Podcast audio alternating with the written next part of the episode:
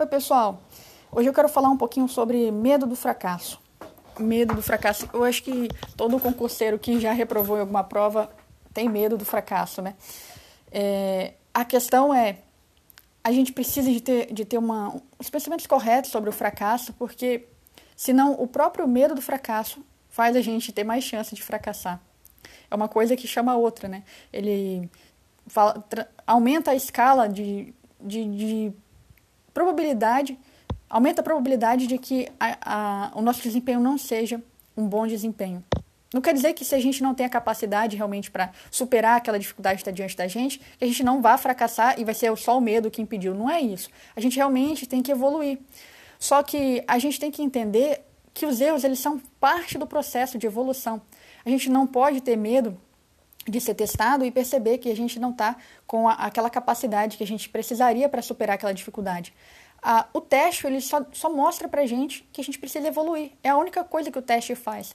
Só que às vezes a gente, a gente tem um pensamento de que a gente não pode fracassar, de que a gente tem que chegar lá e o nosso desempenho tem que ser sempre ótimo.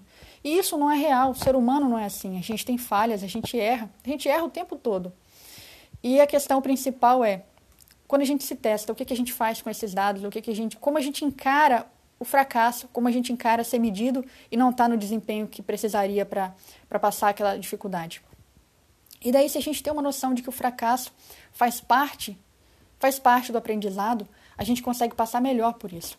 Eu estou lendo um livro que fala de uma experiência feita com, com dois grupos de criança. O nome do livro é Fixe o Conhecimento, tá, acho que lá na pela página 70, 71 do livro e aí é, eles falam que fizeram esse experimento com duas crianças.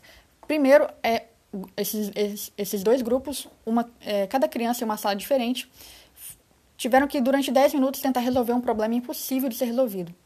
E daí, em um dos grupos, após 10 minutos, chegou lá o, o aplicador do, do teste né, e, e, conversou com as crianças. Falaram que o esforço era muito importante, o fracasso era muito importante para o aprendizado, fazia parte, era uma, dos, uma das etapas do aprendizado e que elas tinham feito muito bem, que elas tinham se, forçado, se esforçado bastante. E aí aplicou um novo teste sobre é, para essas crianças. Agora esse teste, esse teste dava para ser feito. E daí, no outro grupo que também teve que passar por esses 10 minutos fazendo aquele teste impossível. A única coisa que aconteceu foi que o examinador chegou e perguntou para as crianças como elas tinham ido. E então, em sequência, já aplicou um novo teste para as crianças. Criança, as crianças do primeiro grupo, daquele grupo que foram orientado, o grupo foi orientado de que os erros faziam parte do aprendizado, é, teve um desempenho muito melhor do que o grupo de crianças que simplesmente tiveram é, que responder como elas tinham ido no teste. Por quê? Porque o teste demonstrou para elas que elas não eram boas o suficientes para é, superar dificuldades. E elas acharam que o teste era simplesmente o que definia quem elas eram. E aí, por isso, elas viram que nelas mesmas elas não tinham aquela capacidade, então elas fizeram aquele teste e o desempenho delas foi pior. Já o outro, outro lado, as crianças que perceberam que o esforço era mais importante, o esforço era mais importante e, e o fracasso fazia parte do aprendizado, elas conseguiram ter um desempenho melhor. Simplesmente percebendo que o que mais importa é o esforço. O que mais importa é a gente é, ter essa vontade de superar as nossas dificuldades. A gente não precisa ter medo de fracassar, porque o próprio medo do fracasso aumenta a nossa probabilidade de fracassar. Então, não é, não é que a gente, a gente simplesmente, só tirando o medo da nossa vida, a gente vai ser, vai ser capaz de resolver qualquer problema. Não é. Mas a questão é que entender que ainda que haja o fracasso, a gente vai aprender com essa derrota e a gente vai voltar depois mais forte. A questão não é cair, a questão é se levantar. Essa é a questão. Todos nós vamos cair em vários momentos da nossa vida. Mas a, a, a verdadeira busca da gente tem que ser se levantar e fazer melhor da próxima vez, aprender com os nossos erros.